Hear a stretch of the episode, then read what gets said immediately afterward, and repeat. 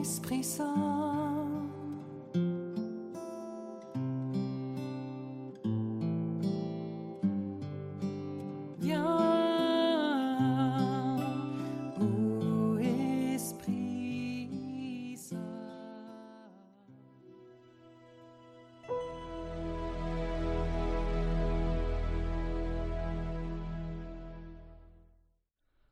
Lecture du livre de Tobie.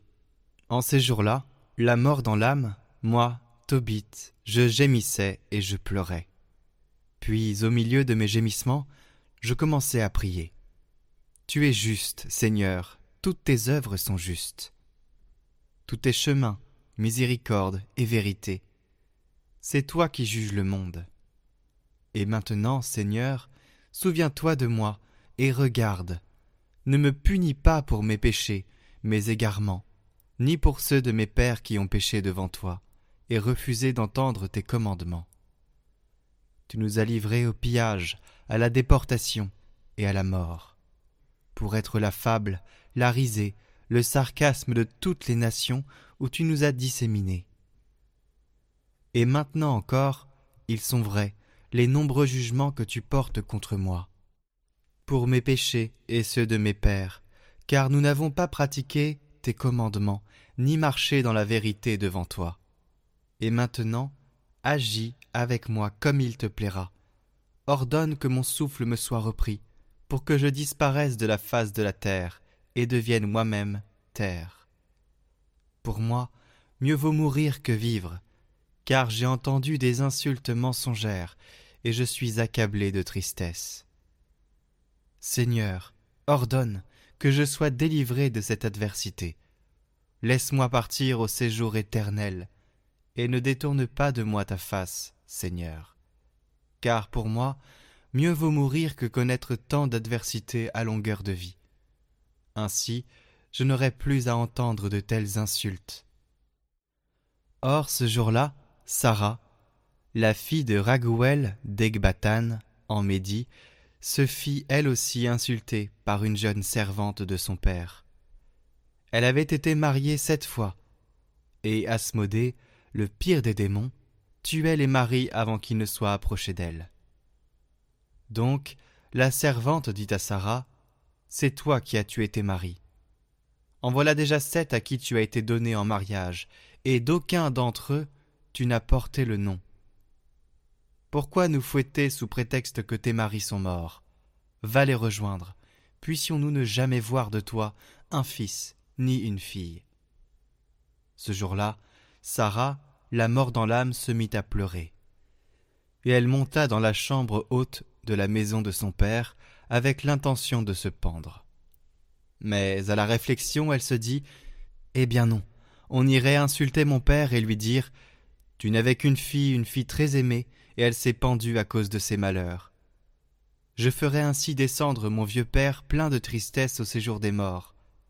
Mieux vaut pour moi ne pas me pendre, mais supplier le Seigneur de me faire mourir, pour que je n'aie plus à entendre de telles insultes à longueur de vie.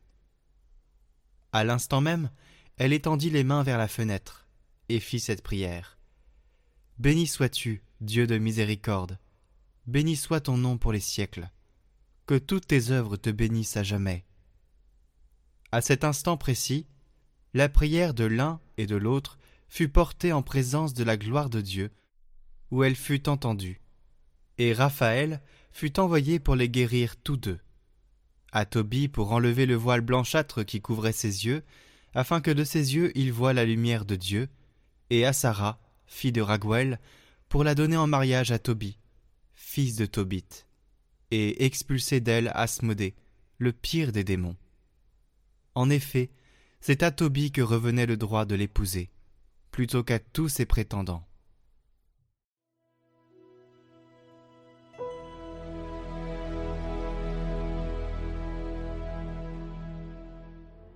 Vers toi, Seigneur, j'élève mon âme. Je m'appuie sur toi, épargne-moi la honte. Ne laisse pas triompher mon ennemi, pour qui espère en toi, pas de honte, mais honte et déception pour qui trahit. Seigneur, enseigne-moi tes voies, fais-moi connaître ta route. Dirige-moi par ta vérité, enseigne-moi, car tu es le Dieu qui me sauve. Rappelle-toi, Seigneur, ta tendresse, ton amour qui est de toujours. Dans ton amour, ne m'oublie pas, en raison de ta bonté, Seigneur. Il est droit, il est bon le Seigneur, lui qui montre aux pécheurs le chemin. Sa justice dirige les humbles, il enseigne aux humbles son chemin.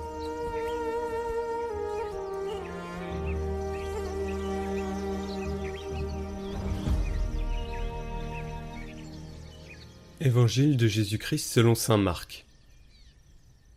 En ce temps-là, des Sadducéens, ceux qui affirment qu'il n'y a pas de résurrection, vinrent trouver Jésus. Ils l'interrogeaient.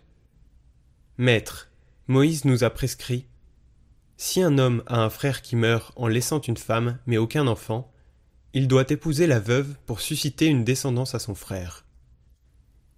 Il y avait sept frères. Le premier se maria et mourut sans laisser de descendance. Le deuxième épousa la veuve et mourut sans laisser de descendance. Le troisième pareillement. Et aucun des sept ne laissa de descendance. Et en dernier, après eux tous, la femme mourut aussi. À la résurrection, quand ils ressusciteront, duquel d'entre eux sera-t-elle l'épouse, puisque les sept l'ont eue pour épouse? Jésus leur dit N'êtes-vous pas en train de vous égarer, en méconnaissant les Écritures et la puissance de Dieu? Lorsqu'on ressuscite d'entre les morts, on ne prend ni femme ni mari, mais on est comme des anges dans les cieux. Et sur le fait que les morts ressuscitent, N'avez-vous pas lu dans le livre de Moïse, au récit du buisson ardent, comment Dieu lui a dit Moi, je suis le Dieu d'Abraham, le Dieu d'Isaac, le Dieu de Jacob Il n'est pas le Dieu des morts, mais des vivants. Vous vous égarez complètement.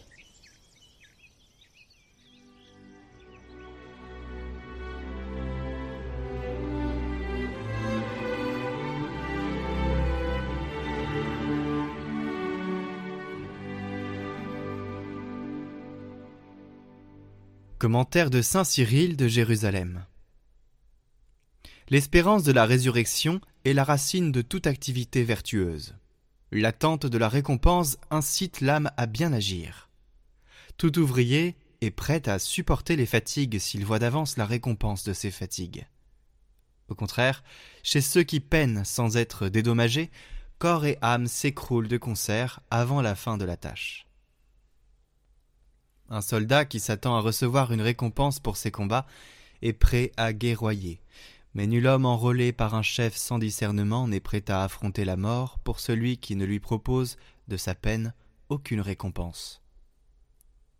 Ainsi, toute âme qui croit à la résurrection se traite elle-même, et elle a raison, avec respect, tandis que l'âme qui ne croit pas en la résurrection est vouée à la ruine. Celui qui croit son corps attend la résurrection respecte son vêtement. Il évite de le salir. La Sainte Église nous enseigne donc comme un grave avertissement la foi en la résurrection des morts. Article important et très nécessaire, combattu par beaucoup, mais établi par la vérité. Bien instruits et bien formés dans cette sainte Église catholique, nous posséderons le royaume des cieux et nous obtiendrons pour notre partage la vie éternelle. Pour elle, nous supportons tout, afin que le Seigneur nous en donne la jouissance. Car nous ne poursuivons pas un but médiocre, mais l'objectif de notre effort, c'est la vie éternelle.